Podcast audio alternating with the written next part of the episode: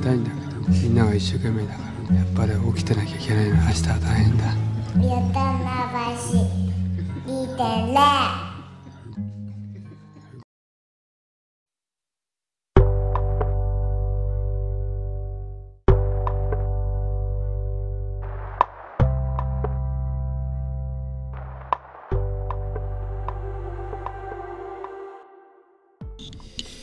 26話のあ27話の下ですかね。おい。えー、撮っていきたいと思います。よろしくお願いします。いいよじゃえー、じゃあどれからいきますか？トピックがまあ大体4個ぐらい、うーん。なんだろうね。これからいっちゃう？行くか。大人のまるまるはい。なんすかこれ野私村さん。ですけどいやあのランキングやろうみたいな話してたじゃないですか。ああはいはいはい、はい。力こそばあさんにそうそうそうそうこれやってよって言われてね。でそれでちょっとできんじゃないかなっていうのが一個思いついて、はいはいはいはい。で大人のまる大人のまるまるはい、うん。で、まあ、何かっていうと、うん。あのきっかけはうん。インスタのうんうん。リールのタイムライン見てた時に、はいはいえーで俺も見た多分ねそれ。え嘘？多分あれヨタ話のなんかインスタじゃない？あ本当？わかんない。えー大人の何々ってつけると、うんうん。えーエッチになる。エッチになる。え見た？見た？えで部活ってやつじゃないの？いやで、うん。そうなんですよ。そのリールの動画でなんかアニメ声みたいななんか感じの人が。そうそう。で、うん。大人のまあ〇〇をつけるとそのワードが、うん。えーまあ、やらしくなるみたいなうん。話で大人の部活でなんかその動画の中ではうん。なんかえー、なんかエロいみたいな。うん。でその後に大人のブラックコーヒーってうん。言って、うん。えなんかい言い方じゃんこれみたいうなんので、なんか収まってるんですけどあでそれをこう見てあうん。言い方かと思っていろいろ考えてたんだけど、うん。大人のってうん。意外と簡単そうですごいむずくないと思っていやわかる。それ俺大人のブラックコーヒーお。全然エロくねえじゃんと思った。ありがとう。一緒にヨタ話やってくれて。いやいやあれってそ結構みんなそうじゃないいかな。やそうでしょ？で言い方じゃないじゃん。てか大人の〇〇って全然エロくねえじゃん大人のブラックコーヒーとかって、うん。まあ、大人なんなら大人の部活とかもさ、うん。えー月間大人の部活うん。だったらさうん。全然なんか大丈夫そうじゃん。うん。大丈夫っていうかえエロみたいなものとはあ健康簡単には紐づいてこないじゃん。あまあ月間がディアゴスティーニすぎるけど そうだってちょっと今のはうむずいな判定が。まあまあいい。月刊が入っちゃってるからね。ちょ月刊がディアゴスティーニすぎる説はあったけじゃあ月刊なしで、どえー大人の部活。うん、うん、ディアゴスティーニ。いやそれディアゴスティーニだよでしかないだろ。あ月刊じゃねえだけでディアゴスティーニ直で行くなよ。あダメか。いやいやあのーそうそう。で考えそうやって考えていくと、うん。えっと夜のまるはうん。言い方だなと思ったの、ああ夜のね。そう。夜の部活とかだったらあまあ確かに言い方ないしはもうそれ自体で色気づくじゃん。うん。うんえーっとまあブラックコーヒーは分かんないけどうん夜の何々うん。は結構何でも当てはめられるな。もしくは言い方でごまかせるけどうん。大人のまるでちゃんと、えーいやらしくするのってうん。意外とむずいんじゃないかっていうのがわかる。その2つつが上がってるのを見てそうだね。部活は結構クリティカルだったけどそブラックコーヒーは全然だったもんね。うでしょ？うん。でまあそうやって考えると大人のおもちゃうんはうん。すごい秀逸だなって思う。ああそうだね。普及してる。普及でしてるよねそのワードは。そうそう。でだしなんかこれのえー こうなんていうか脳震盪後の野村のはい。あの考察なんでうん。まだ緩いんですけど、うん。あのやっぱおもちゃっていう、まうん。あ、その子供が使うものとか、子供が遊びに使う、うん。子供が楽しくするものみたいなものを、その対極にこう大人ってつけることで、うん。一気にそっちのいやらしい方向っていうか、うん。大人がこう生物的に楽しくすることみたいなものへのうん。補助線がスパンって引かれることで、うん。セックストイっていうものにうん。ポンとつながってくる、うん。このラインの綺麗さ、うん。大人のおもちゃ。だから夜のおもちゃだとまあなんかちょっとくどいっていうかちょっとなんかああそうね。なんかこうん周りにこう尾ひれをつけすぎてる感じがしてて。うん。大人のまるでえっ、となんかそのいわゆるストレートな品のないうん。なんかあれよ大人のソーセージとかじゃないですよ。うん。そういうのじゃなくてうん。なんかこう比較的こう変化球でうん。遠曲的にこう妖艶さとか色っぽさみたいなのをうん。作れる言葉って何なんだろうって結構ずっと考えてる。おおそれが全然あの野村出てきてない。ああ出てきてないんだ。そう。結構なんか準備に時間かかってたな今日と思ってたんだけど。あそうそうそう別に出てきてるわけじゃない出てきてないです。いっぱい考えてはいますなんかでもさ今面白いなと思ったら単純にさ、うん。その26話でさ、うん。おもちゃと玩具っていう落差でややろうとしてた。やろうとっていうかその考えもあったじゃん、うんうん。で今度はこのおもちゃからこっちの軸に ささっきは水平の軸でやってたのが今度垂直の軸に移動しておもちゃと大人のを組み合わせるおもちゃ軸であれば何でもいいのかもしれない。おもちゃ軸の言葉遊びが気になってんのかな？俺たち。おもちゃっていう言葉が気になっちゃってんのかな？いやそうなんだ。なんかでもやっぱなんかこの辺なんかそのさっきの大人のブラックコーヒーじゃないけど、うん、言い方でなんかごまかさないでほしいなと思っちゃって、うん、なんかそんなにこの実はセットオーク強くないっていうか、うん。意外となんかちゃんとお分かる。機能させるためには。そうそうそうそう。だよね。意外と美しさがある言葉として。いやああの動画がだから秀逸ってことだよねやっぱ。そうそうそうそうそうそう。ちょうどなんかこうそうなんだよ。って考え始めちゃったら結構止まんなくなっちゃって。なんだろうね。意外と難しいのよ。でなんかそれこそおそさっき言ったみたいな大人のえーなんかこうなんだろうね。そうそう大人のソーセージとかさなんかうん。いわゆる分かりやすいところに行くとうんすごい品がない感じうんになってあまりにも直接的だしうん。うん。なんか俺的には大人の味の素っていうのも出てきてるんだけど なんかそれもうんちょっとなんかあだからやっぱ食べる食系のやっぱ一個ある。じゃん、はいはい。うん。だなんかそれこそ大人の部活だから運動系ですよね。エクササイズ系、身体運動系、はいはい。いや俺つ全然違ううん。の思いついちゃっはいたんだけど言っていいはい。思いついちゃったっていうか、うん。これに載って、ルール載ってないはい。はい。全く大丈夫です。これブレストぐらいにはい。捉えたんですぞけど一回なんかラップのライブでフリースタイルのバトルがあった時に、なんかユーエンっていう千葉のラッパーがいて、はい。はユーエンが千葉だったと思うけどあのなんだっけななんかの流れで俺お前にかけてやるぜ。真っ黒いスペルマをなみたいな感じで言ってて。かっけーってなっちゃって。そのバトルもうなんか3対97ぐらいで遊園負けちゃった気がしたんだけど俺だけ遊園の方にめっちゃうわーとかあの最後ジャッジの時にさ、はいはい。オーディエンスが声上げたり。ね。そうそう。の時に俺一人だけここだまするレベルで「うわーい!」とか言ってたんだけど負けちゃった。敵が勝って。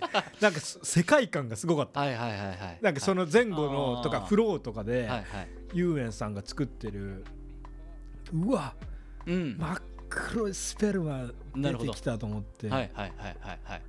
そうそうそう。なんかをかけるっていうことのなんか、はい。なんだろう。かっけーってなって、はいはいはい。ちょっとは準備されてるっていうか、歌詞に使ってたりするんだと思うんだけどね、ああちょっとブラックコーヒーからなんかブラックコーヒーをどうやってななんどうやって機能させたかったんだろうなと思って。そうなんだよね。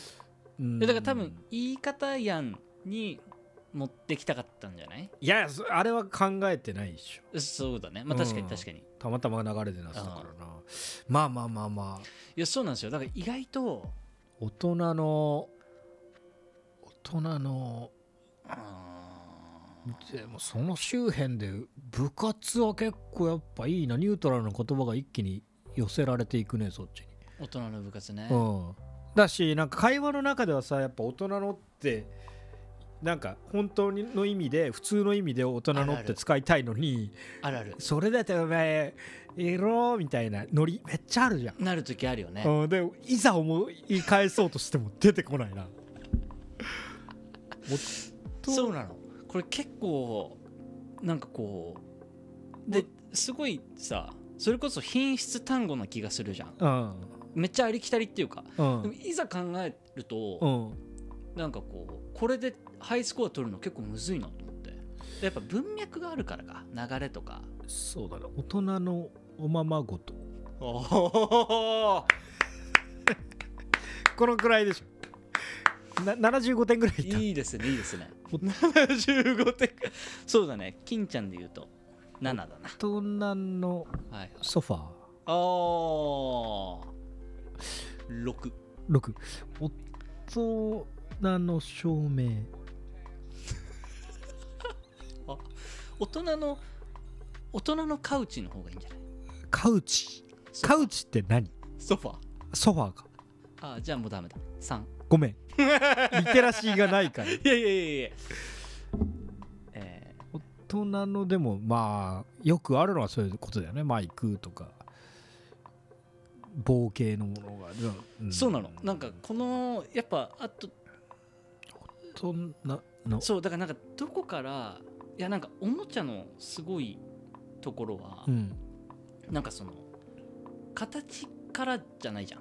なんか例えば形状とかさそうそうそうそう。例えば、えー食べる口にするとか、うん。なんかその身体運動とかさうん。だ部活とかもそうだけど、うん。そうだけどなんかおおもちゃって具体的なものでありながらどっちかっていうと概念じゃん、うん。なんか楽しいプレジャーの方に持ってってるうん。のがなんかこう改めて考えるとうん。すごい美しい点の取り方を されてますよね。これあのエッチな言葉専門家の人再来してるよね。まだ私あの26話なのかなこれ。いやどうしてあのーさっきまでは大丈夫だったけどうん。あのプレジャーで一気にアウトになったね。一気に専門家じみた感じです。プレジャー出ててね。うーんなんむずいね。いやーこれなんかちょっとこれのランキングやる？あのねうん。ちょっとあサンプル数が今足りない。あちょっと俺では到底無理だな。ああでかすぎて。ちょっとなんかもっとランダムにこう組み重ねていくことでうん。ちょっと見えてくるんじゃないかでもまあ構造は理解したよ結構。あそのダイナミズムに感動してるんだっていうのがやっぱ分かりやすかったから今。うそうそうそうそう。ーん。まあどうです？いいんじゃない？この集めてみる？やっぱ我々のねあのパワーパワー先輩もねああはいはい。結構こう積極的に参加してくれるんじゃないかな まあラン出してきそうな気がしますよ。10 12個ぐらい。なんかランダランその。ダの辺からちょっとこう輪郭をで俺ちょっとあのリサーチが足りてないんだけど。でもこの振りだとハードル上げてる感じだからね。なんかワイワイポンポン投げてよっていうよりもなんかハードル上がった感触があったね今。ちょっとあのー なんか。決めすぎちゃったからね。評価点ポイントをね。あ確かに。にそそうだね分かんない。でもまあ今思い浮かんでる人もいるかもしれないからね。じゃあ全部俺の考察のところをピーって入れとか 長っ。長っ。何聞かされてるんだろうってなる彼方があ あー。本当になんか言っちゃいけないこと言ってるように来るもんね。で最終的に彼方がなんかエッチな専門家みたいな。それピーって入れたからだろって。本当にドエッチなドエッチなこと言ってるみたいになっちゃって。キモキモキモキモポッドキャスト。キモキモ27分け。これも explicit 入れとこう。結局26は入れてないそうか。いやそうなんだな。なんかあんま下ネタっていう感じでもないんだよな。ああそのダイナミズムに感動してんだからそうそうそうそうそうそこだよねっていうね。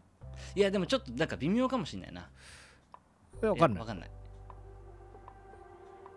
まあちょっとじゃあ後で協議して微妙そうだったらもうカットしよう。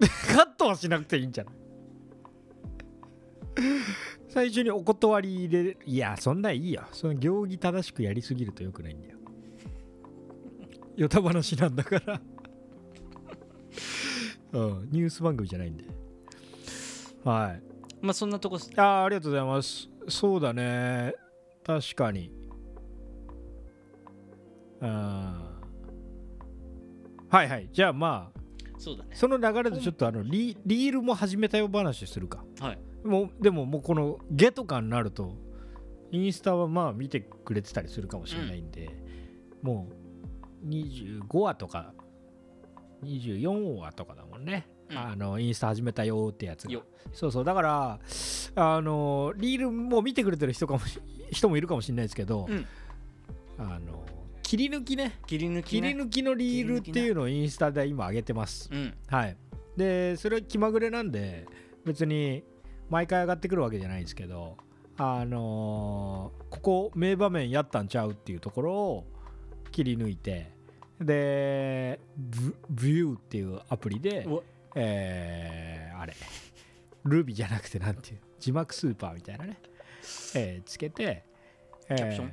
キャプション読めるようにしてます。はい。すごいねこのアプリ。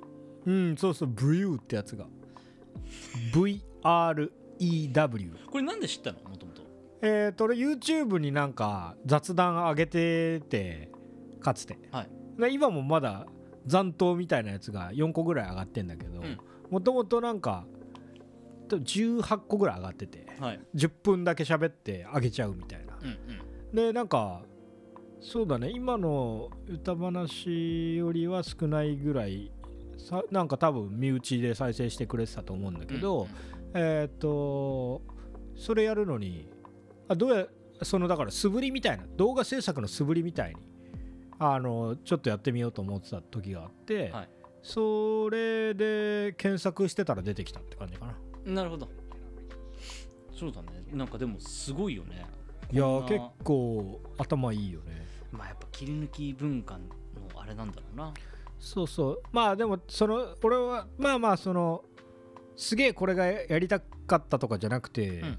そのインスタ始めましたそういえば俺ブリュー使ってたよなであなんかこれ切り抜いたらこれできるじゃんっていう、うん。結構思いつきだから、はいはい。なんか太太い意思を持ってやってるとかではない、うんうんああなんかあこれできちゃうじゃんと思ってやり始めたんで、えっと、別に見てくれてはそんな言うつもりはなくてむしろあのここ切り抜けるんちゃいます？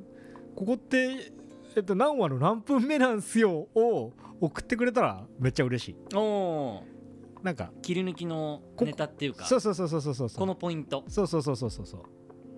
だってあのポケピカのやつはうん。あの綾瀬川先輩からうん。あんな楽しみ方してんのあいつしかいねえんだよなだけど前後もまあなんかふざけてる値が高かったから切り抜いたけどあの本人の楽しんでるところは俺があのポケットピカチュウって言いたいところピカチュウって言いそうになって、うん。ピッポケピカ。ピッピッって言って一瞬バグみたいにピッピッって入るところ。ここのピがいいとか言ってその道端で拾ったおもちゃで遊ぶみたいなことしてるんですけどねあの人はああそうだね。うん。ああそのその前後も含めていやまあまあそうそうそうそうそうそうそう。いやそうだね。やったりしてたんで。そうそうそうそう。これさっき教えてくれたから俺も作ろそう野村にもね作り方教えて。ううん。うん。俺のあの今の一番のお気に入りのうん。ゴロリのモノマネのやつ。ポンコツ値がい一番高まったところね でかなたがモノマネが入ってくる、うん。俺のあの鍵なくしたまでのあの長すぎる描写も含めて。長すぎるな。いやあれむずいんだよ。そうなんだよ。野村はね今病み上がりつつあるけど。単純に尺伸びてるすごい。なんかすごい。こっちのこのあーえっとっていうこの。そうなんだよオードリーのうん。ラジオの春日のうん。フリートークってあんな感じなんだよ、へえすっげえ長いの。へえで若林が毎回「今のとこいらねえだろ!」ってちゃんと言ってくる。あ若話若話っつっちゃっまあまあそうだね。って言って春日が頑張って話し続けるんだけど。あカスが可愛いな。それすらも想起させるこう長い。前振りと全然関係ないゴロリ ゴロリが出てきたな後ろから。野村の後ろからゴロリが。ポンポンって。右のポッケは僕がやるよって。あれ気に入ってるんでね。はいはい。次回あげよはいはい。あいやちょっとお願いします。うはい。はい。こんなとこで。そんなとこで。じゃあ嵐。嵐行ってみようか、いやー嵐ですよ。活動休止中ですけど。あうん。ジャニーズの。ジャニーズあのーこの前ね活だね。そうそうそうそうあのーあれネットフリックスにバーンってあのライブ映像うがん。ドロップされて、はいはい。ドロップっていうかなんか解禁されたのかな、うん。えーであのファンは結構みんな見てたのかなって思ったんですけど、それをあの義理ママが、うん。あのうちにしかあカナダんちにしかそのアマプラ見れる環境がないから、アマプラじゃないか。ネットフリックス。か分かんないけど、うん。ネットフリかああでもアマプラだと思う、うん。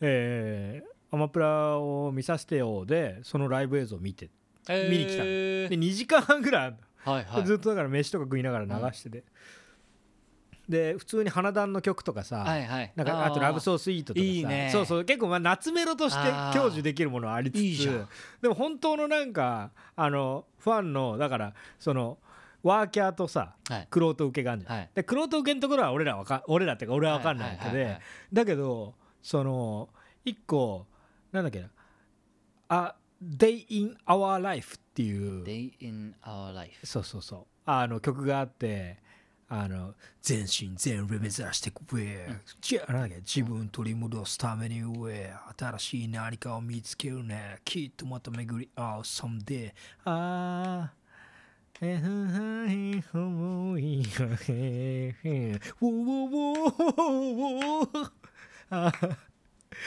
今ならすべて言えるよ君の涙へあのねこういう曲があるああ危ない。のこれをね一生彼方がああなっちゃった。そんなことないだ あの嵐の曲があって、はいはい。これ、ね、うやってて、うん。でその曲がおこれ来たってなんか1個だけなったの。その2時間半のうちの。は全部も俺は見てないけど、うんうん。おこれだってなっておめっちゃ懐かしいってなって。あそう。そう。これ俺好きなんすよとか言って。なんで俺聞いてたんだっけと思ったら小6の時2002年ぐらいに、はい。えーカセットテープに曲をめっちゃ入れまくっては聴きまくってたのね、はいはい。だから1112歳ぐらいであの人間ってこう生物的に音楽の芽生えみたいのがあるあるんですけど、うんうん。で男は1112歳らしくて。うん。その時にまんまと俺は多分芽生え始めてて、はい。でカセットテープでラジオを録音してたへえ どういうテンション？カセットテープでラジオ録音っていうのは？そえのラジオを流しててうん、その音をカセットで撮ってるってことかラジカセってさ、そはいはいはい。そのためにあると言っても過言ではないるほどんですよ。はそうそうそうそう。いいいね。ラジオをカナダ少年が。そうそうそうそう。でえー当時だからヒップホップにはまる前にキングギドラの「リアルにやる」っていう曲を小5か小6の時に録音してたり、えー他はねあそうだ TOKIO の「花歌」っていう歌とか「えー、あー花が咲く」あー懐かしい。そうそうそうはいはい。かさついた唇の僕は君とチューしただけで君のこと傷つけるだろうっていうエモい歌詞から入る。キザだな。いいね。リップクリーム塗ればいいね。野暮だね。あんた本当に野暮だよ。曲止めてリップクリーム塗ればいいね いやねあれすごい時代感があるの。そうあへー2000年代初頭感っていうかなんかなんだろうねなんかえも言われぬ懐かしさがある、はいはいはいはい。でいいっすね。そう花歌とか嵐の曲とか、結構今だったらちょっとそんな自分でコンピみたいな、うんうんうん。これからなんかその暇な時間に聴こうっていうものを作ってたとしたら入れないだろうっていうその選択から漏れてしまうものをバンバン入れてたわけ。ああ。そうそうそうそう。それでそう「あデインアワーライフがめっちゃ桜井さんのラップなのね。桜井君ラップやってたよね。えずっとラッパやってるよね。ーラッパー。でも嵐の中ではサクラッパーな。サクラッパーな感じするよね。サクラッパーなんだはいはい。そう。でヒップホップ調なのよめちゃめちゃ、うんうん。その当時めちゃめちゃヒップホップ調みたいな曲あって多分。それこそ小室ファミリーなり、えーそういうなんか何、えーモームスとかもヒップホップ調みたいな曲めちゃめちゃあると思うんだけどそう嵐でもなんなんか多分相当初期のヒップホップ調の曲でね。めちゃめちゃ良くてあそう。めっちゃ聴いてるって話、えうんー、最近もういいな。久々に極単位でこんなハマるのはね。あ最近聞いてる。もう今。あ。今も一回こう終わったら聞きたいぐらい。そう。収録終わったら一回。なんなら早めに切り上げて聞きたい。ぐらいここが。めっちゃいいんだよ。あと PV がしすげえよかった。あそすげえいいよ。うでも当時 PV 見た覚えある？ない、そうだよね。うん、あこれね木更津キャッツアイの曲らしいです。ちょっと普通にそこが自分の中で抜け落ちてて。はいはいはいはい。なんかねあの映像に超明るい、えー、と先輩がうんあのはこれをインスタに上げたらあの反応してくれて「うん。ああ木更津」って送ってきて「あこれキャッツアイなんだ」と思って「あキャッツアイなんですね」って言ったらなんだっけな木更津キャッツアイとタイガードラゴンとタイガードラゴンだ。なんとかに育てられた世代だよみたいな。まあ1個か2個上の先輩なんだけど年齢で言うと。あのーそうか全部ああれだ IWGP ね。え知らないかも。え池袋ウエストゲートパーク。あ全く？ー知らないな。知りまあもしない？聞いたことも？聞いたことは聞いたことある。ああ俺 IWGP は履修した方がいいと思いつつ見れてなくて、うんうん。木更津キャッツアイとタイガードラゴンはそんなにって思ってたけど多分その1個上2個上ドンズバっぽくて木更津キャッツアイは見てないな。うん。でもタイガードラゴンは見てたね。へえ。めっちゃ。それこそ俺の俺のおばあちゃんめっちゃ好きだった永瀬でしょ。へえ。永瀬すごい推してたの。ああ永瀬俺も好きだな。ジャニーズの中でもかなり。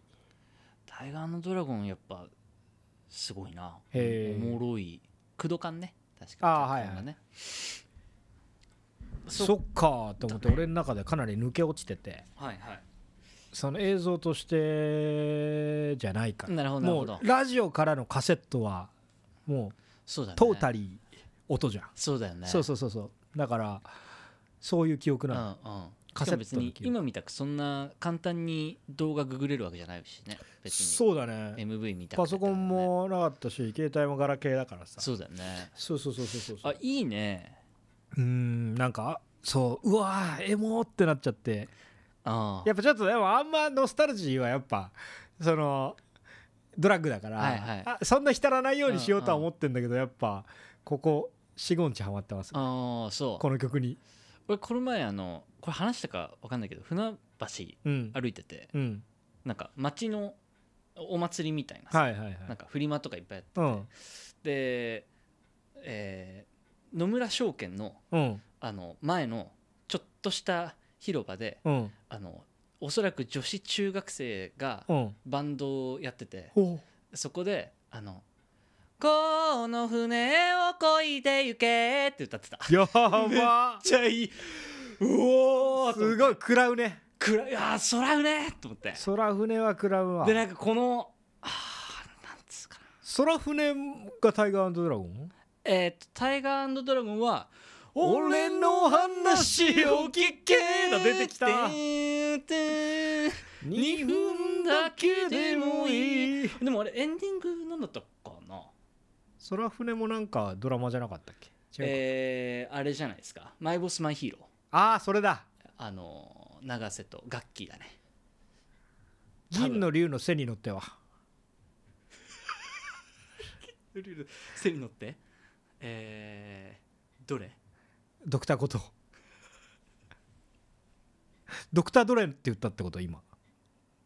今ドクターことをこうさ先を越してドクタードレって言ったってこと？そういう高度なボケ？そうそう。どれ？今 DRE DRE うん。スティルどれ？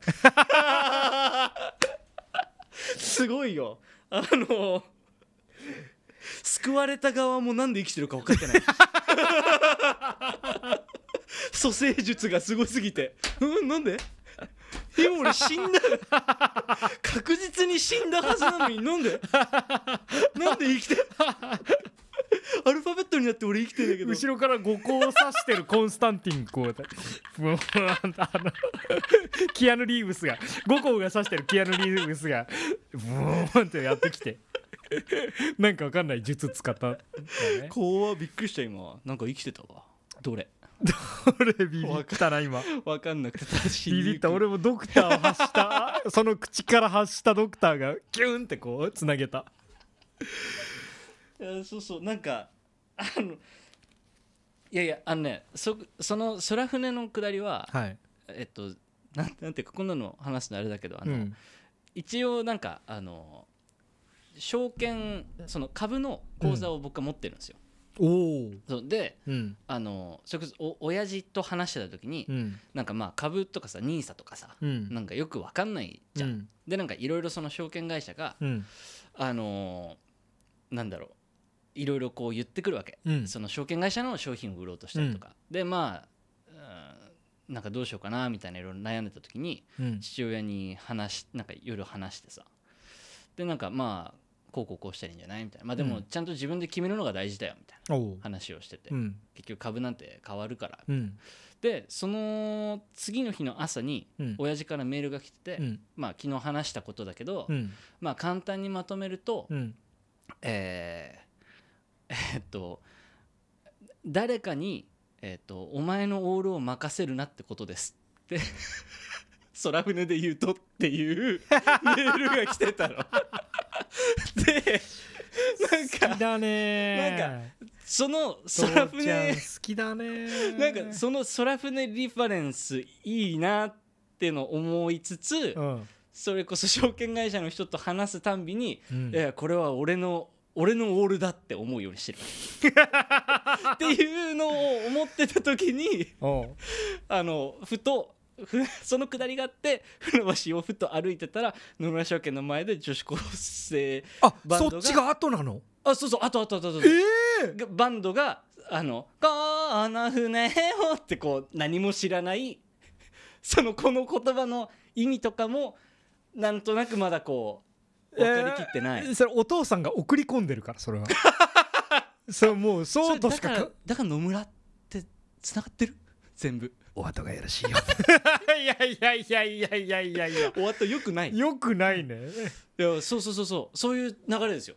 そうよね一ビビったいやいや俺はさあ後かと思うね。なんだじゃあそのライブを見た野村と野村のパパがそうやってふざけて、うんうん。えっと女子中学生の空船はいはいサンプリングでうん。言葉遊びしてんだって思ったら逆なのやばくない？今の多分結構リスナーの人もそのリアクションだったんじゃないかな。ごめんごめんそうなのそうなの。全然23年前じゃない。僕が証券の口座作るタイミングでお金のまあ株式運用とか全然わかんないから。空船の風が野村に吹きすぎてるよそれは。マジで？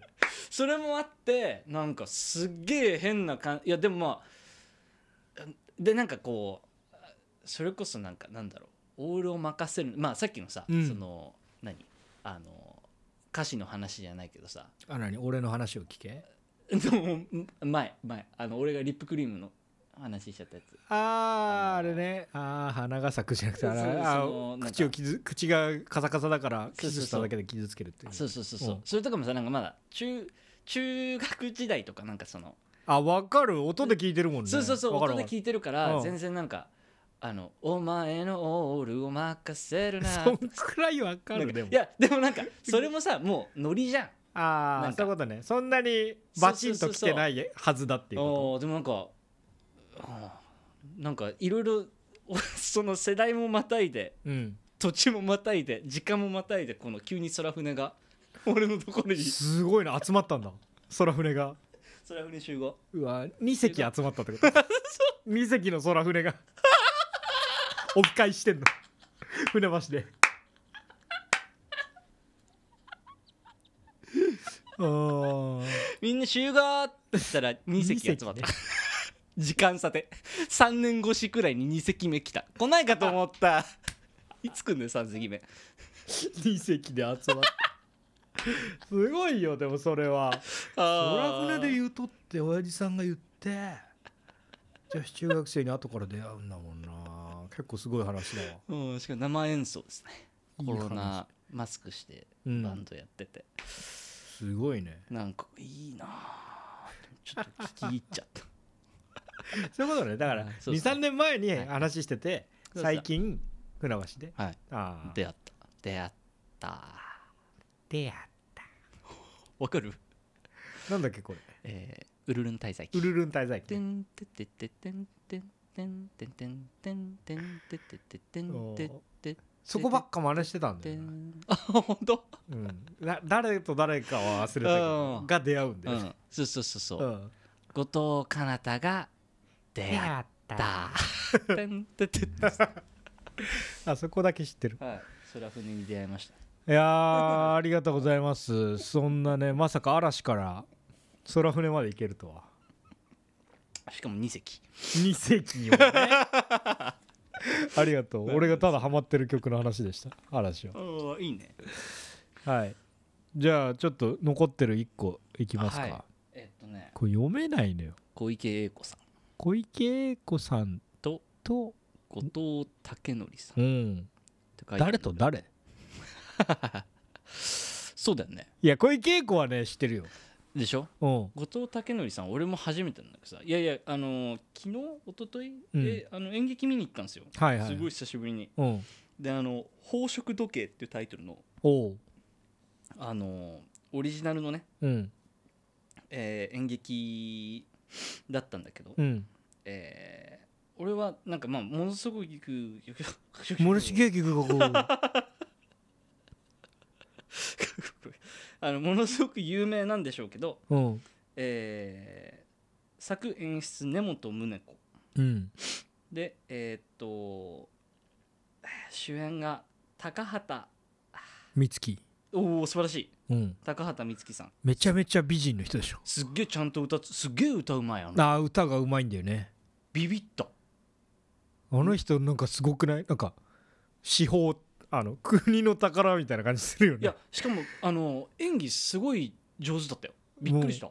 すごいよね。俺あんまギフテッドだよねあの人。知らなかっなんか。たけどそうなんかあのねあのーなんだハロプロ主主催なんですよ。うーん。でなんかいわゆるこうなんつうかな。こう商業演劇っていうと雑だけど、うん。まあかなりメインストリームな、うん。まあでもタレント揃いだね。そうそうタレント揃いですね。あの、えー成田凌さん。ああなんかわかる。わかるかっこいい。名前はめちゃめちゃ。男性の人。うん。で小池栄子さん。とかが出てて。うん。でまあなんか話としてはう、ん。うんなんかちょっとこうファンタジーなうん。ラブストーリうん。ーでちょっとその世界観は僕はあんまりついていけないっていうかうん。そんな深くは共感できないうん。んですけどまあなんかそのざっと言うとうん。その主演の高畑さんうん。が演じる、えー子役の役なんだけど、うん。えっと子役で、えーキャスティングされたミュージカルうん。が当時あって、うん。で、えっと、そのうちのキャストのうち、えっと、共演してた子役から大人になったり子役になったりするやつ何でしてんの？あの多分ゆとたわが話してた。あ本当？はい。あそうそうそうそうそうそうなんか小池栄子の演技がすごいみたいになってた。あら。いやそうそうあのーそうか。じゃあゆとたわを聞いてくれ。あの俺ちょっと物語を咀嚼してあれする能力があれだから。でもあのー 子役としてまあああ。あのー参参加してたうん。演劇の中で、まあ、うん。その共演してる男の子と出会うんだけど、うん。まあなんかその恋物語が描かれてて、うん。まあなんかその子役でバッティングされたんだけど、うん。なぜか19歳になるまでうん。ずっと子供みたいな容姿のまま成長が止まった女性の話なんだよ。でそれがこう、えーその子が、えー成長が止まってすごいロングランして、うん。めっちゃヒットするミュージカルっていうお話でそれが20周年記念公演って言ってもうラストになるのでうん。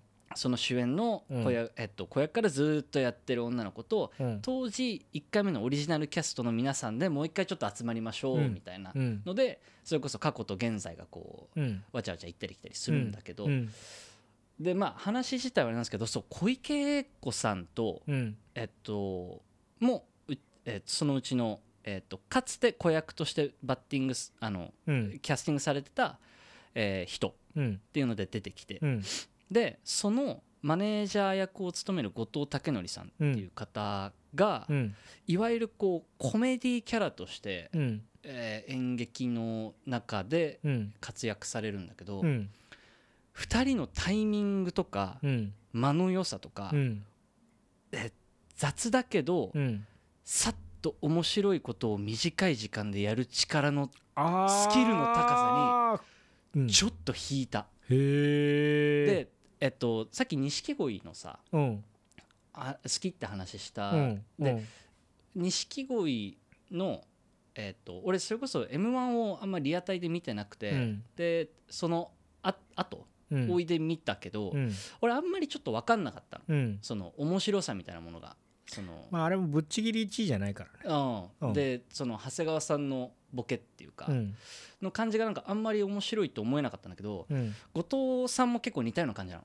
うん。なんかちょっとすっとボケっていうかテンポ感が2個ずれてるんだけどすごいずれてるそのうん。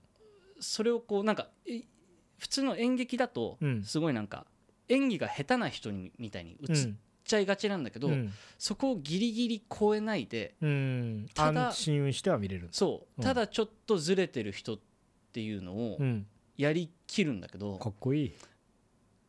そのずれたワンワードがうん。マジで毎回当たってくの、毎回ウケんのよ。で爆笑じゃないんだけどあなんか小笑いみたいなのが起き続けて、うんピーンとこう緊迫したタイミングでこの後藤さんっていうのがポンって入ってくる、うん。でそこに小池小池栄子さんのマネージャー役だからうん。小池栄子がパワーバランス的にこうなんでだよみたいなこうツッコミに入れるんだけど、うん。そのやり取りでボーンって盛り上がってくる、それ見てちょっとすごい感動した。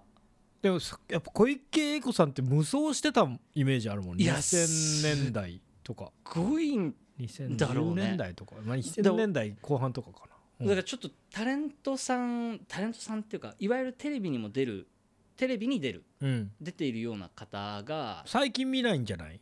小池栄子さん、うん。あまあでもそうかも、ね。あんまテレビ俺自体俺見ないからあれだけど。でもなんかそれこそ演劇とか舞台によく出てるイメージはあるけどあね、いやそうそれにねちょっとすごい感動したんですよ。うんうん。なんかあのなんていうのかなこう話自体もちょっとなんかミステリー風になるタイミングがあって、うんうん。ちょっとこうピンと張り詰めるタイミングでへえなんかこうやってなんていうか観客をなんていうのかな仲間にしていくっていうかやっぱ後藤さんのこのなんかちょっとこう結構なんかなんていうのかなムキムキっていうか、うん。あのそれこそ脳筋感のあるさポッシーな感じ。フォルムをしてるんだけど、うん。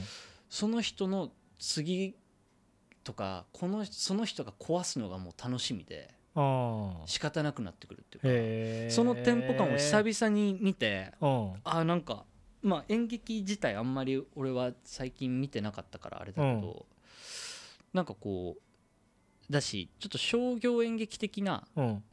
ところから俺が結構離れがちなところがあったから、やこれはもうエンタメとしてものすごいレベルの高い、うん。あの芸をされてるんだなってすごい思ったってへーいいね。いう話っすね。へえなんかそういうのなんか俺新喜劇も見たことないし演劇もほとんど見たことないし、うん。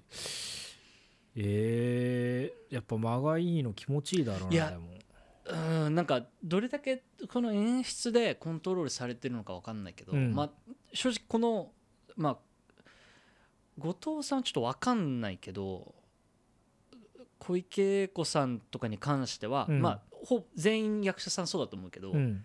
なんかこうその場で分かっちゃってる感じがした、あ何が？えっと、ここでこのタイミングでこういうトーンで落とせばああグッていけるみたいな、小池さんその能力高そうなのはなんかわかる。うん、うん。なんかそうだよね。すごいいやすごい場数踏んでんだろうなっていうのがちょっとうん。なんか久しぶりにこうなんかドキドキした。やっぱさ小池さんは漫才もできんじゃない？ああそうだろうね。ねえ。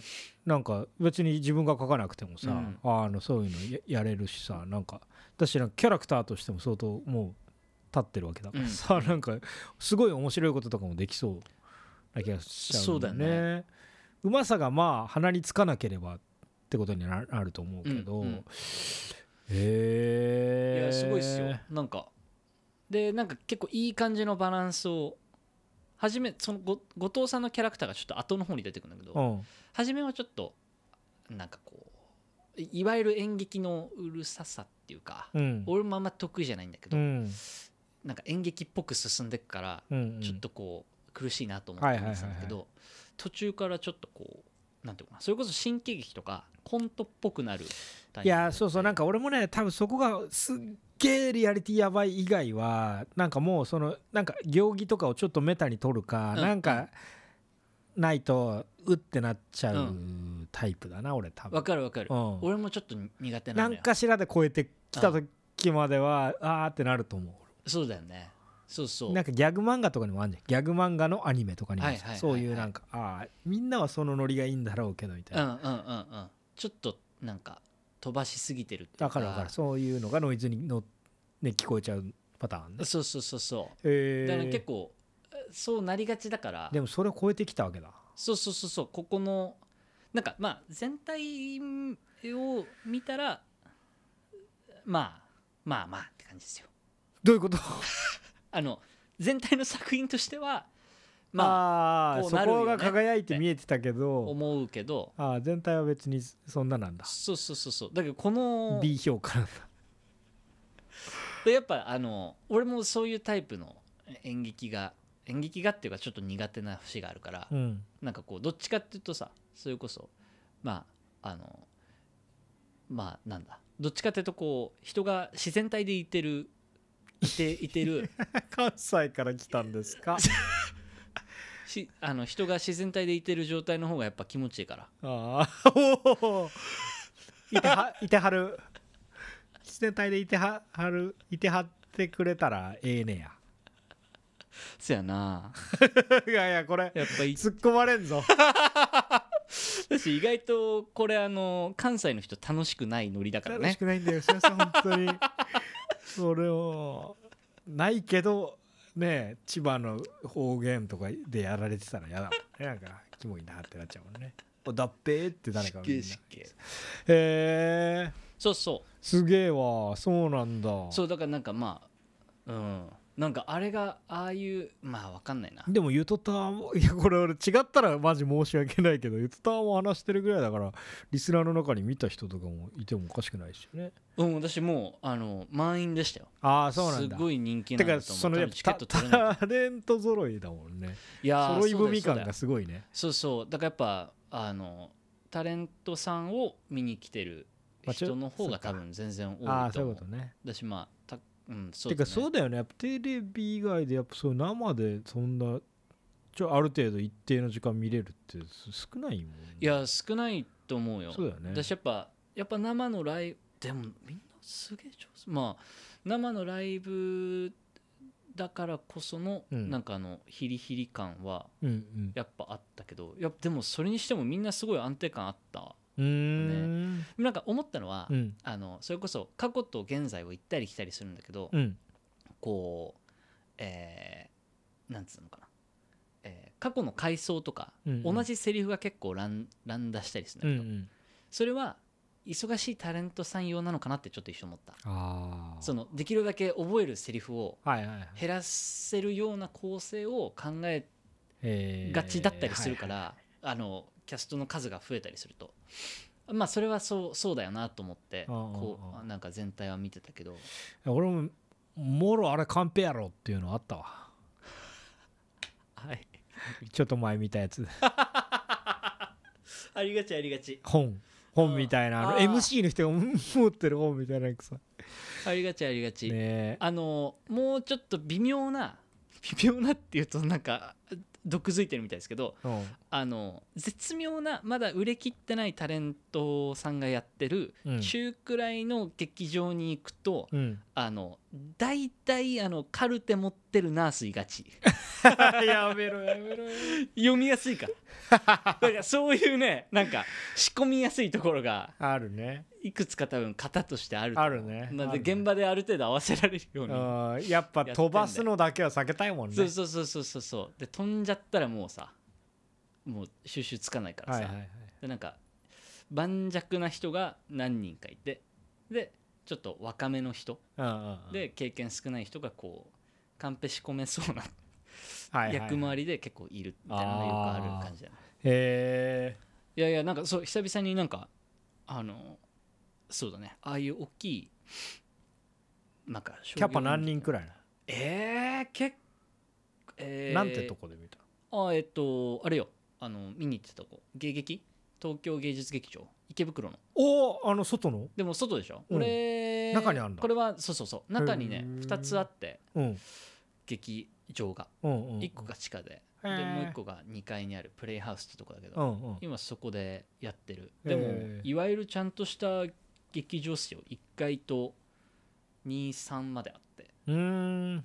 だから。あれ全然劇場のそのなんかアベレージが全く分かんない。えーっとでも客数にしたらちょちょっと見てみる？いやなんか気になってきたけどうん。俺の、えー、800とかじゃないの？もうちょっといるか。結構そりゃそうだよな。パンパンになるよな。全然いるかもっと。プレイハウス。そういうキャパで満員になる。プレイハウス。でもなんかやっぱうん。演劇、演劇おもろいっていうかあ834だって。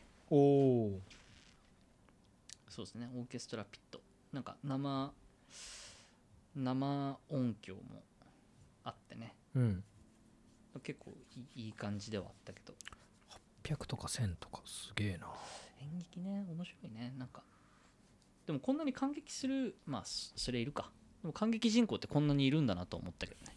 ああ。あんまり演劇見に行かないじゃん普段。うん俺ほとんど見たことない。うん。でちょっとはい。そんなね。そんな感じですよ。はい。さあありがとうございます。どういたしまして。あじゃあ一個だけ今日さ。もうこれ逃しちゃったかもしれないんだけどタイミング。うん。いや一個だけ話したいなと思った話していいですか？どうぞ。NISA の相談をしに野村証券にさ NISA など。ああそうそうそうそう積み立て NISA やうんうん。なんかイデコわかんないけどそういう系。はいはい、うん。でちょっと思い出した話なんですけど。うん、どうぞどうぞ いやーさっきポロッとちゃんと出せればよかったんだけど、うん。えーバルニーさんね。え？バルニーさんってあの知ってる？え知らない。ラジオ屋さんごっこ知ってる？あ知ってる。それは知ってるよな、ツイッターでリプ飛ばしてくれてんだから、うん 司さんがあの時は多分あの歌話にいてね聞いてるようで、うん。それはまあゆきかちゃんとかドゥーサムのつながりでそういう感じに聞いてくれてたんだと思うんだけど、あの3人でやってんだよラジオさんごっこって、はいはい。でラッパーの人が1人いるんですよ。うん女性の、うん。バルニーさんっていうんですよ。はい。パンチラインね。うん。最近「ラップスター誕生」っていう番組始まっててあのオーディション番組で勝ったら300万なんだけどあの最初動画で応募すんの。うん。もう第1ラウンドの第1ラウンドみたいな感じなんだけどあのそこでえーっとだからすなんか3700人とか3400人とか忘れたけど、うん。あののラッパーの中でもういきなり130人とかなってその動画審査くぐり抜けた人がライブステージに入って、はいはい。えーまあ、エリアトライアルってやつで、うんうん。えー東京横浜大阪とかでやるんだけどその東京のとあ横浜だったかな？まあとにかく、うんうん。アベマで流れてる1個目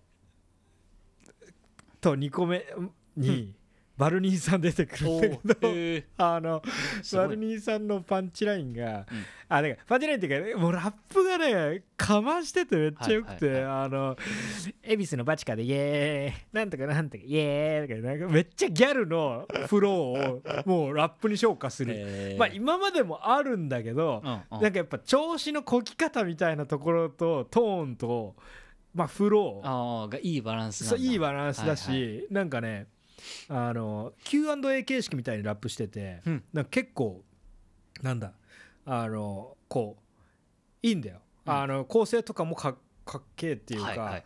やっぱその世間に対してのそのスカシカなみたいなことうんと、確信ついてくるそのギャル感みたいなのが、すごいバランスなのね、うんでフローもいいの、うん。で、やべえやべえ。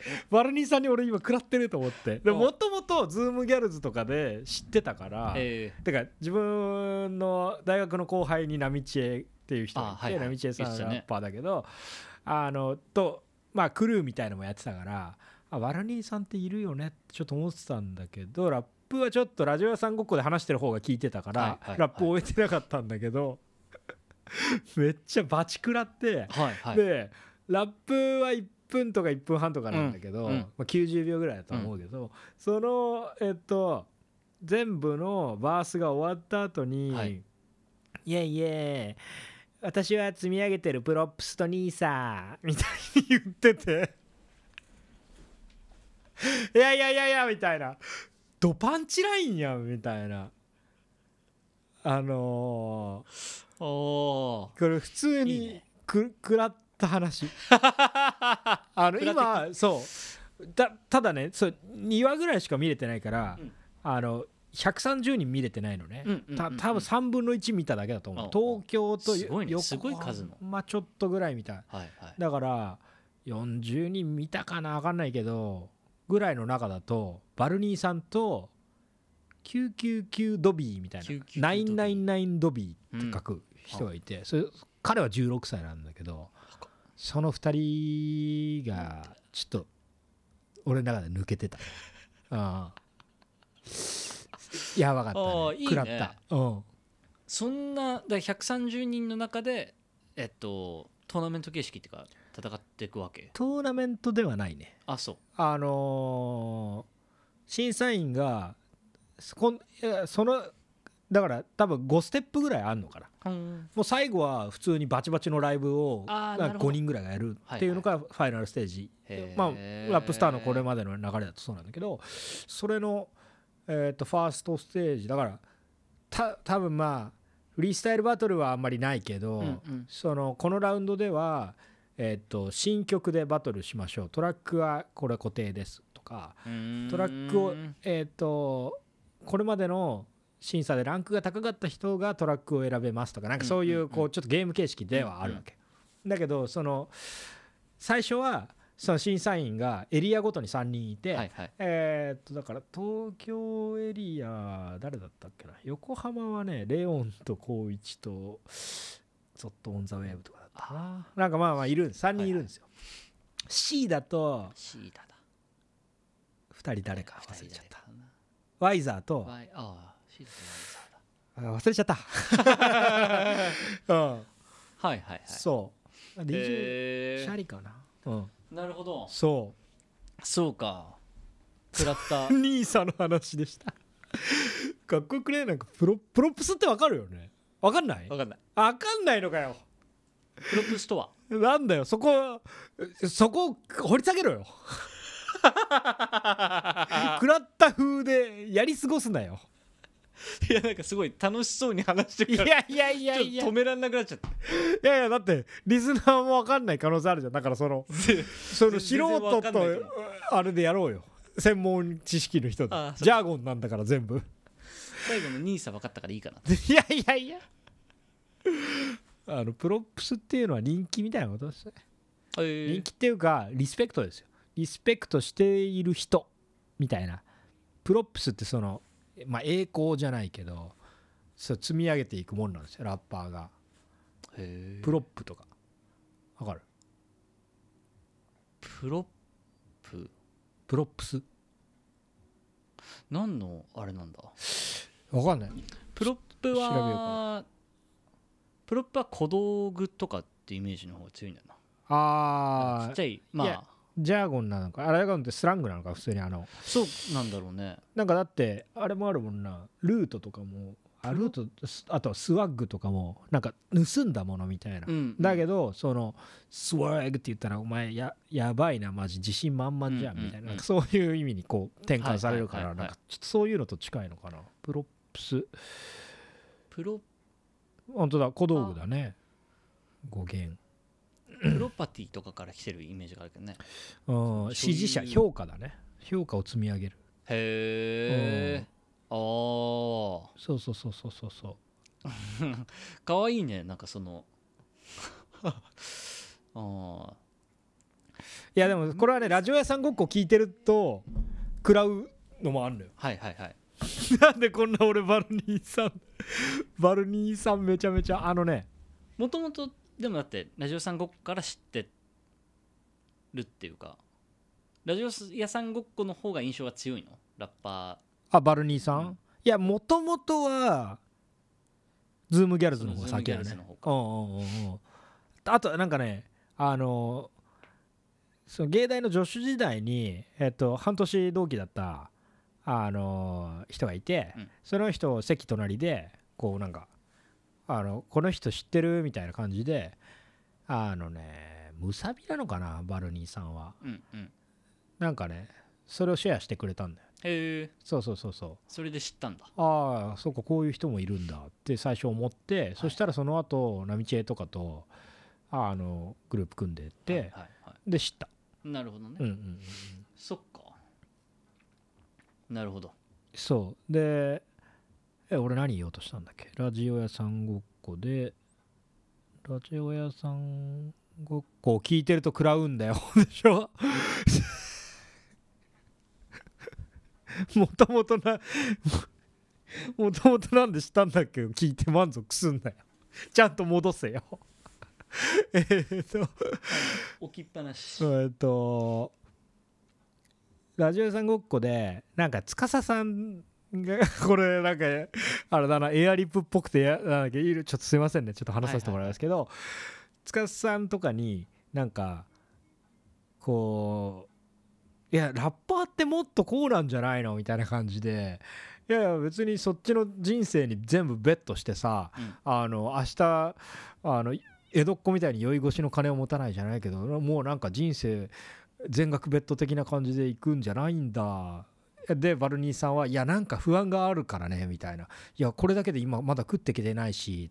いやだから NISA とかも全然やるやるけどね。だけどいやわかるよ。その言いたいことは。でもね私不安もあるし私的にはそのこううん。経済的に不安なところがある状態ではあまりクリエイティブにはなれないからっていうのを言っててなんかちょっと劣勢に立たされてるけど結構切実味のあるはいはい。なんか返しをしてて、はいはいはい。やっぱそのバルニーさんが私は積み上げてるプロプストニーサーって言うとなんかねそこがやっぱつながるじゃん。うんそうだね。ニーサのこともちょっと開き直ってパンチラインにしてくるみたいな感じがなんかねああいいね。そうリアリティになってて、そうだね。そうそうそうそその前のキャラクターっていうかう、うん、その舞台じゃない状態でのうんうん。くだりがあるからね。そうそうそうそうそうあーいいね。そうそうそうそうそう。そうなんかね勝手にその周辺の情報で人間味みたいのを感じれはいてああなんかいいなって。ああいいな。はい。そのくだり聞こう。ちょっと詳細に話しちゃったわ。おまけトークがああうん。そのくだり聞くのもむずいけどな。ちょっと差が 探すの頑張って。どうぞ頑張ってください。俺俺探せる自信ないから。探して切り抜きのリール上げとくわ。勝手に。人の切り抜くの勇気いるな。自分の。名を立てて。大体ああいうの匿名のざ雑魚がやるやつだからな。こうでたまラッキーな人だけ公式って認められるっていう。人その人のトークで飯食おうとしてる YouTuber がやることだもんなあれ。えーそうだよな。あれでも大体今もうこう公式っていうか元に入ってんじゃない？いやわかんないけど。そうかな。だから俺の俺の知り合いっていうか友達のうん。あの友達の YouTube 友達じゃないけどあのんなんかまあ知り合い？あの違う違う違う。あのバスケ部の後輩なのよ。あでそれで今すごい有名な YouTuber の人が一人いて。あうん。でその人があのやっててすごい上手だなって思ったのは、うん。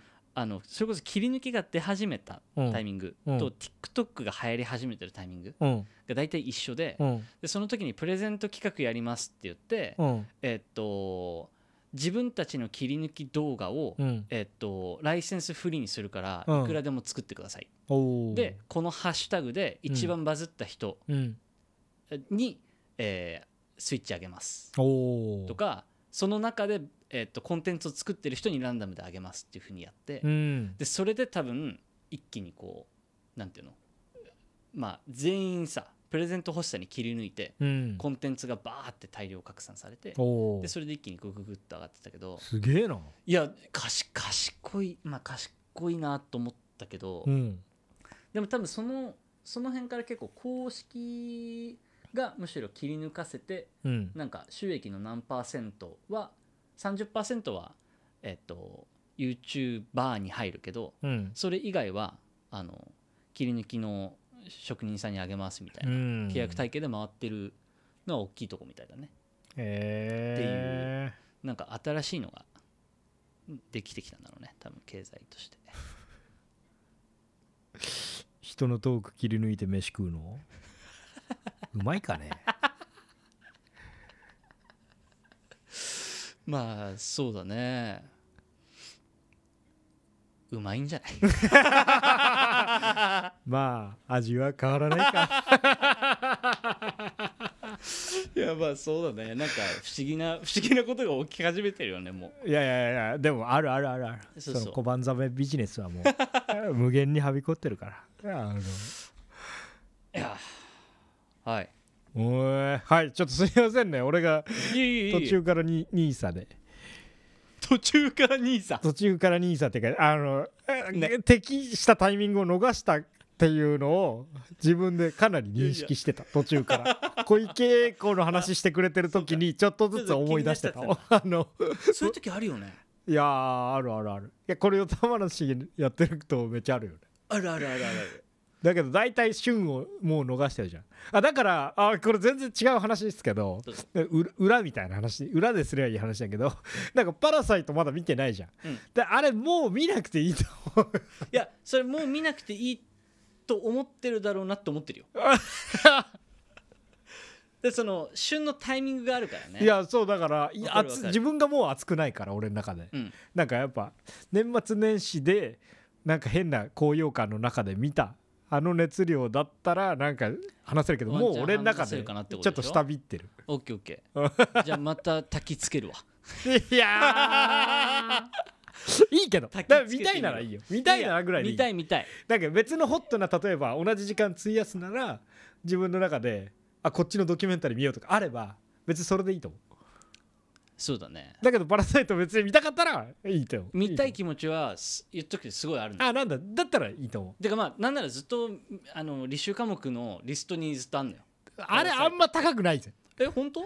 俺の中では。あそう。いやなんか結構話題になったじゃん。ああた時。そうだね。世の中的には高いところにあそうると思そう。でその時からまあなんか見なきゃなって思ってたんだけどうん、見てないけどなんか一個ね。ボージャック・ホースマンに今ハマりすぎちゃって。だからボージェック・ホースマンは俺一個見たんだよね。シーズン1の11話の。あ見た？はうんドラッグトリップのところ、いはいはい。あ見た。見た見た見た見た。あれはさ丁寧だね。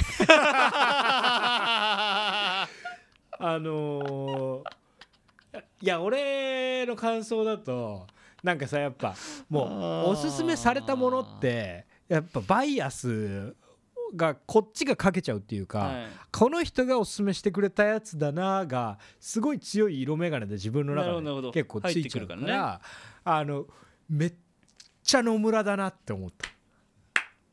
この面白がこれを面白がったりここに投影野村がいろんなことを投影してるだろうっていうこと。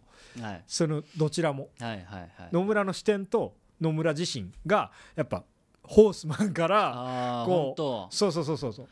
シーズン2ほぼ野村だから。シーズン2えぐい。やばいな。めちゃめちゃいい。だけどそのブログでもこのいろんな人が言語化できてないようなえっ、とすごい。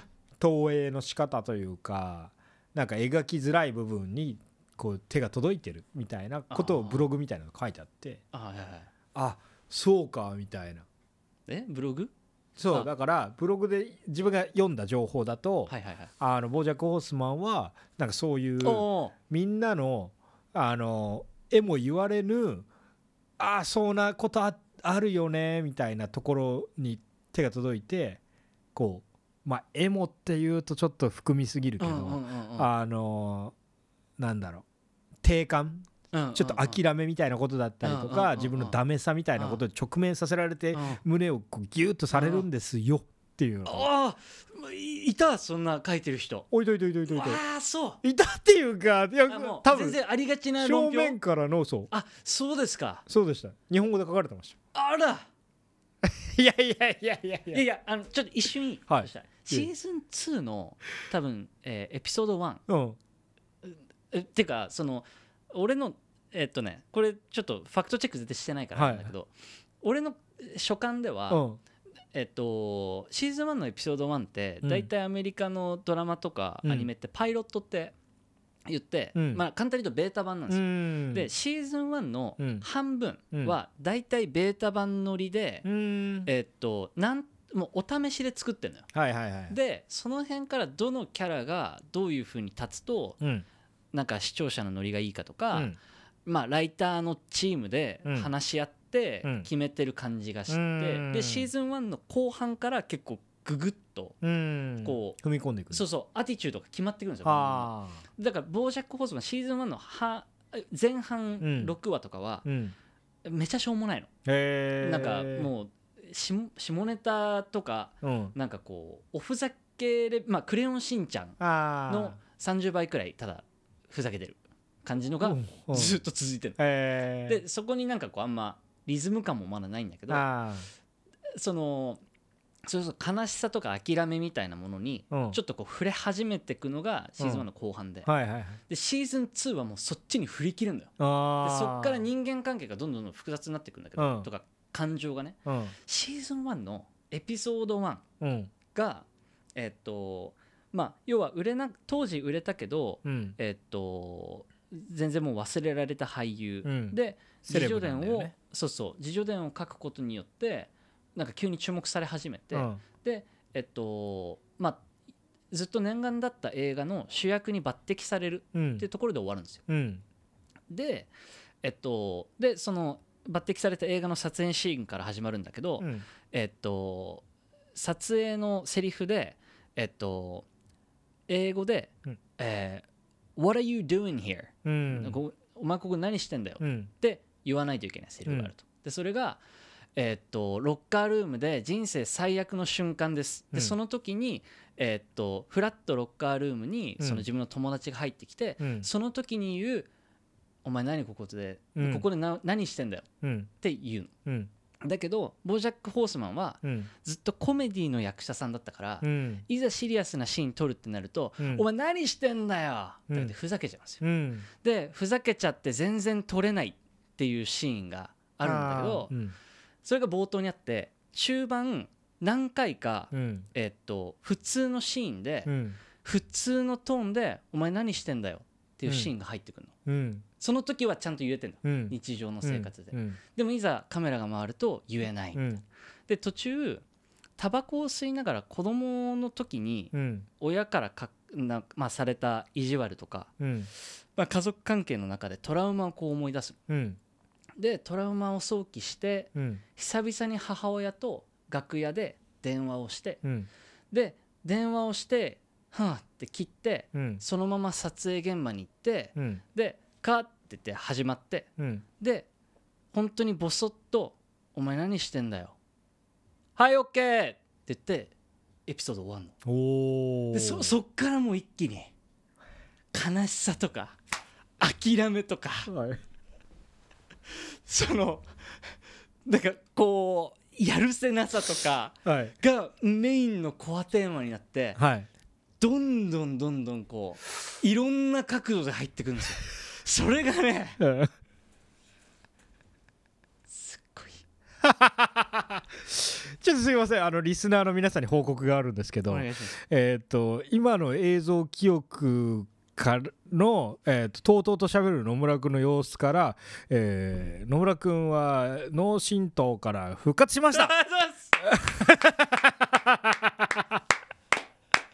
ありがとう。うわー。ようやく抜け出した。抜けてる抜けてた今。相当あ抜けてた。司細なあここまで描けるんやの野村になってたもん。あーよかったよかった。何も出てこないで春日みたいにダラッダラダ 間ばっかり開けてたあの野村君からね。よかったよかった。なんだボージャック・ホースマンの話をすればよかったのかあーそっか。あごめんごめん。なんかちょっと俺が幽体離脱的にメタ視点になってっちゃってがとうありがと野村今めっちゃ喋れてる。喋れてるの方ばっかり。ボージャック・ホースマンの話に集中しなきゃいけないのに。あ喋れてるっていう方にちょっといやいや。2つの彼方が。いやいやでもあのなんかクララが立った時見てる感じだったもんね。ね、ちょっとそうそうそう。そう。おーおーっていう。ちょっとそっちの感情で、ああのね、途中から聞いてたよ。だけど、あーもうじゃあコースマン、そそうそうそうそすごいあのう。いいね。いいよ。ありがとう、ありがとう。いろんなとこに進めてんだけどレコメンドして。エピソード1で諦めんだよいや、あのめねっちゃ、わかる面白くないなんだろう、間は、やっぱその、なんかブラックジョーク乗りの他のやつを、こうちょっと見て、ハマってる人だったら、うんまあアメリカのノリだろうね、多分ね。うんうんわかるわかるそうそうやっぱスタンドアップコメディとあのブラックジョークアニメをこうちょっとのリテラシーがある感じだったらハマっていけると思うけどでもねやっぱ野村が垣間見えるからっていうメタで俺はちょっと おもろいんだけどただでもやっぱそうだななんか。わかる。じゃないとねもうちょっとオッドタクシーの方が日本人にはまる感じあるね。爪をねこうなんていうか立てるとこがないんだよやっぱこうあんだけぬるぬるいかれるとそうそう間違いない間違いないえ全然つかめないんだよ、ね、そうそうそうわかるわかるわかるあれってだから高度だよね高度なことしてるんだと思うそうそうそうそうだなんか、うん、あれがなんかあアメそうそうアメリカのなんかアダルトアニメのうん感じミッドナイトゴスペルっていうああはいはいはいはいはいはいあれはあれはなんか結構インタビューだけどねイインタビュー撮っててずっとインタビュー撮ってる動画にアニメーション合わせてるだけなんだけど、あはいはいはいあれもやっぱなんかこうつかみどころはねなないんだよね、うん。じゃあそうなんですよね。ちょっと難解とされてるやつだよね。そうそうそうそうそうそう。でもなんかあのちょっとトリップしてる感じのやつなんだけど。いやーそうだからなんか俺はそう味わいでちょっと見ちゃったそうだね。あの直球っていうよりやっぱり。いやそうだよね。そうそうそうそう。日本語で見た？日本語で見た。日本語吹き替えあ日本語の字幕かああそう。英語で聞くけどそんなに聞き取れないからさ。そうだよね。そうそうそうそうそう。そう日だからストリップの描き方ちょっと丁寧すぎてなんかぶっ飛び系ちょいちょいあるけど例えばそのなんかダンボが酔っ払うシーンでなんかピンクの像が見えるみたいな、ああるんですけど。あとかなんかよくまあいろんなのでああると思うけどこりゃあ丁寧だなって思った。そのエピソード1の11は、はいはいはい。うん。丁寧っていうのはどうどういう？その。えなんかさまあ夢の描写でもいいと思うんだ。よはいはい。えここでこんなこと起きちゃうの？ここでこんなこと起きちゃうの？みたいな。のやっぱあるけど、うんうん。なんかもうちょいぶっ飛ばされんじゃねえかなみたいああなるほど。なあーなんか。確かに確かに。そ結構普通のなんかなんなんかしらヒットした B 級映画のオマージュじゃないけど、はいはいはい。とかよくあるあるのなんだろうね。そのすごい愛しい人だと思ってた人がいきなりエイリアンになっちゃうみたいなよくある。なんかそういうののなんかベタからまず描いてちょっとこうやって外してこうみたいな、うんうんうん。ちょっと丁寧だなとなるほどなるほど。確かにね。ちょっと構造に目がいっちゃってしまって。なんだろうな。別にぶっ飛ばしてもいいんだけどなここはみたいな。なるほど。なんかそういう気持ちになってたはいはいはいはいあいやわ分かるな。分かるなっていうか。ーでトーンがでもそのシュールで言ってるからなんかそういうもんなんだよ多分あそこは。そうあーそうおすすめしといてすごい思うもんね。なかなか。シュールの味強いよね。だし俺なんだかんだエピソードそれこそ8くらいまではめっちゃ流し見してるからね、ああはい、はい、なんかずいぶん前にひ飛行機乗ってる時にうん。ぼーっと見るくらいの感じで見てたの。ああはいはいはい。なんかおもろいのないかなって、うんうん。ねネットフリーオリジナルで今シーズン6まで来てるからね。あれってでもそういう感じなんじゃない？なんか夕方めあ夜飯食ってあ適当になんかだらっとソファーに深く腰掛けてなんかそうそうちょっそう。そうと見てははみたいな。そうそうそうそう。うん。あとなんかあの、えーパプリカって日本語？日本の映画？あ押井守監督？そうそうそうそう。うん。あれとか俺のコンサトシ？友達？うん。コンサトシかアメリカにいた人よく見る人いたけど、うん。えっと、サンフランシスコに泊まった時で、うん。あの俺は自分の名誉のために言うけどアメリカにいた時、ウィードを一回も吸ってないんだけど、うん。俺のその友達たちは あのウィードめっちゃ吸ってその映画見るっていうのがルーティンだった。ああだからなんかこう多分アメリカのそのアダルトアニメとかもうん。やっぱ多分あると思う。ウィードと相性がいいアニメ作る。だからあー。ミッドナイトゴスペルとかその間あるもんね。はいはいはいはいまあトリップ感ね。そうそう。それでも LSD 寄りなんじゃない？あそうなの？いやわかんないけどあのトリップ感ってなんかあ結構ヒッピー系の色いいじゃない、うん。うん。だなんかそのそれ味はあると思う、えーなんか実際の中身っていうよりもなんかこうまあどれだけそれを想定してるのかっていうのは全然なんかまあまあ想像の話しかないけどなんかたまたまハマっちゃうとかもあるかもしれない、ね、そうそう。あのなんかコンテンツの消費の仕方を見てるとまあ作ってる側も分かってるだろうなっていうはいはいはいえー、じゃああれだ。俺らが高校の時に俺らって俺俺と友達が高校の時にカラオケで最後に水蓮歌入れて7回ぐらい水蓮歌歌うみたいなそういうそういうこと やーじゃあもう帰ろっかっつって。あーもう一曲。超疲れたよこれ。あーやべえっつったらもう誰かがもう一曲もう一回水蓮歌入れてっていう。もうあのサンフランシスコの夜見あるもんそれ。まあ夕方の招き猫なんだけどな。招き猫っていうカラオケボックスなんですけどね。持ち込み OK のね。そうそうそうそうそうそう。夕方の招き。茂原の夕方の招きなんだけどそうだね。サンフランシスコの夜。ほぼ一緒か。うん。あのぶっ飛び具合では。死ぬほど疲れたもんなあれ。7回。7回とかやってたね。頭おかしかったね。ああいいね。はいじゃあちょっと気持ち長くなってしまったかなと思うんで。そうだね。大体この辺ですかね。いいやいやよかったっすよあのよーかった。ね嬉しい。えいろいろとあいい世たちのバランスだったんじゃないですかね、戻ってこれた。ああそうそう回帰回帰祝い。いい。わ 結構戻ってると思う。でも本当。あの先先週から今週。先週はひどかったしな。うん。の先々週って何やってたっけ？それは一人会なんじゃないあそっか撮ってないんだ。うんそうだよ。先週から今週が結構やっぱり。まあそのでも山を抜けたということでね。はい。はいはいはいはい。